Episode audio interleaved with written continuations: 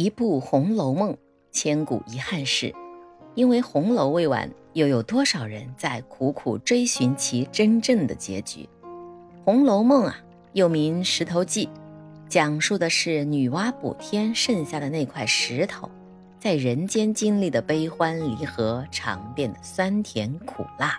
《红楼梦》开篇以三个神话典故立意，这个呀，就是根植于我国的传统文化。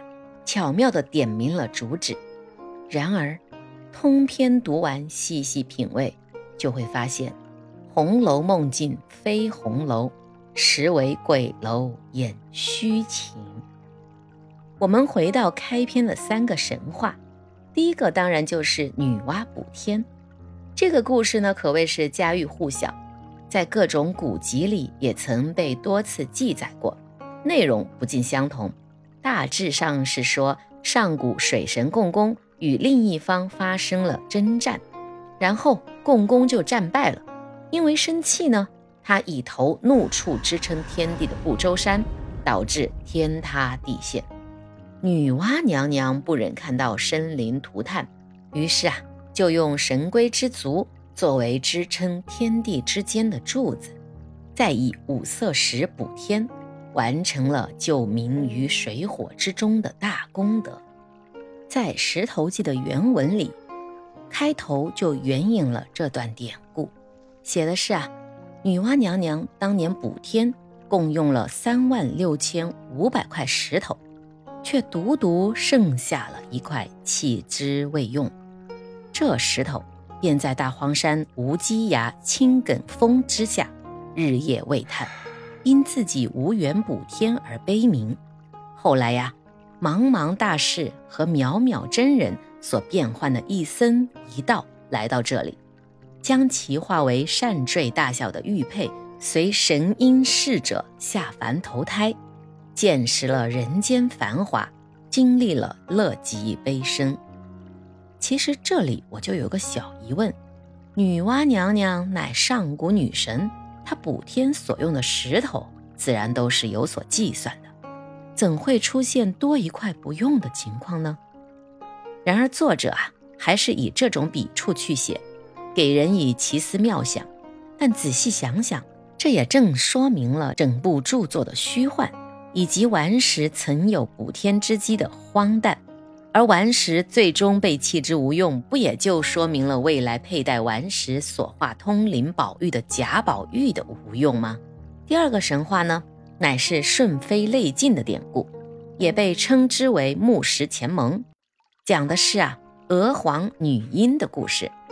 娥皇女英是上古帝尧的女儿，他们俩同时嫁给了帝尧的继承者舜帝为妻，三人之间情深意重。后来，舜帝巡视到南方苍梧的时候，在那里病逝了，被葬在了九嶷山上。而娥皇女英寻找到湘江边，见舜帝已逝，悲痛欲绝，不由得痛哭流泪，泪水洒到竹子上，成了香妃竹。两人泪尽后，便投江，追随舜帝而去。《石头记》中啊，这个神话典故就被投射到了林黛玉的身上。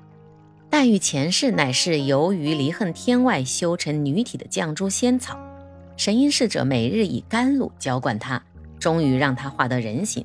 在得知神瑛侍者下凡后，她也追随一起。因为受甘露之恩，所以决定下世为人的时候，以一生的眼泪偿还神瑛侍者。所以说呢，绛珠仙草的下凡是带有任务的，这是一场还泪之旅。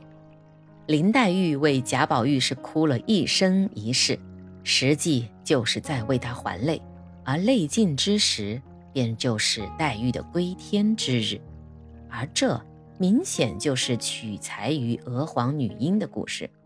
二人是在舜帝死后泪尽投江的，《红楼》作者很明显受了这个古老故事的启发，所以在对林黛玉的塑造过程中，便用到了这个典故，同时。林黛玉在原著里还有潇湘妃子的称谓，在大观园里所居住的也是潇湘馆，而娥皇女英就是湘妃，也就是在湘江还泪而尽的。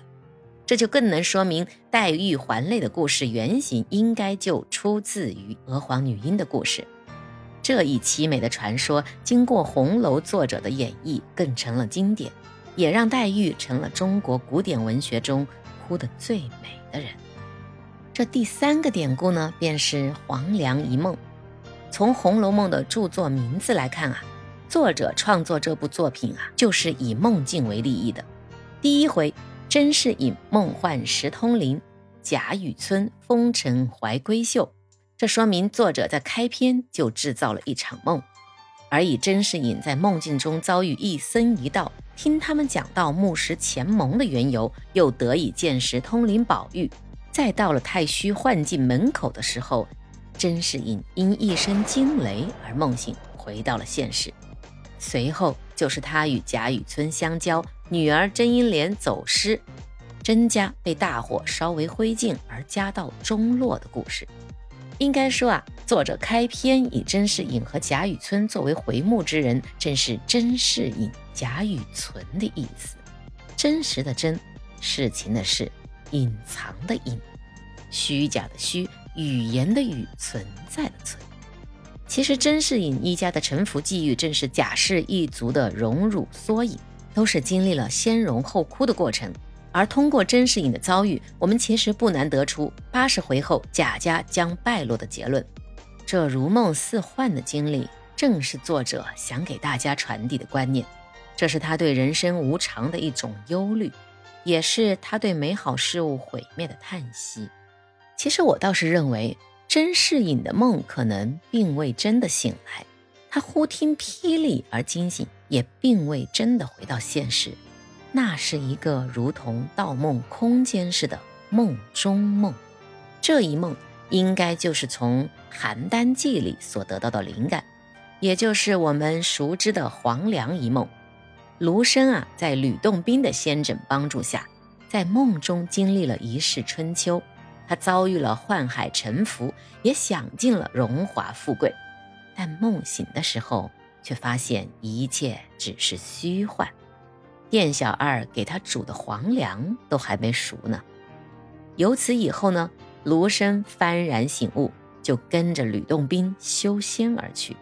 红楼所营造的就是一个庞大的梦境，这个梦贯穿了全书的始终。贾宝玉、林黛玉等其实都是梦中之人，只有甄士隐才是现实里的人物，所以他才叫甄士隐。在梦中。他才会遇到贾雨村，因为那是贾雨村。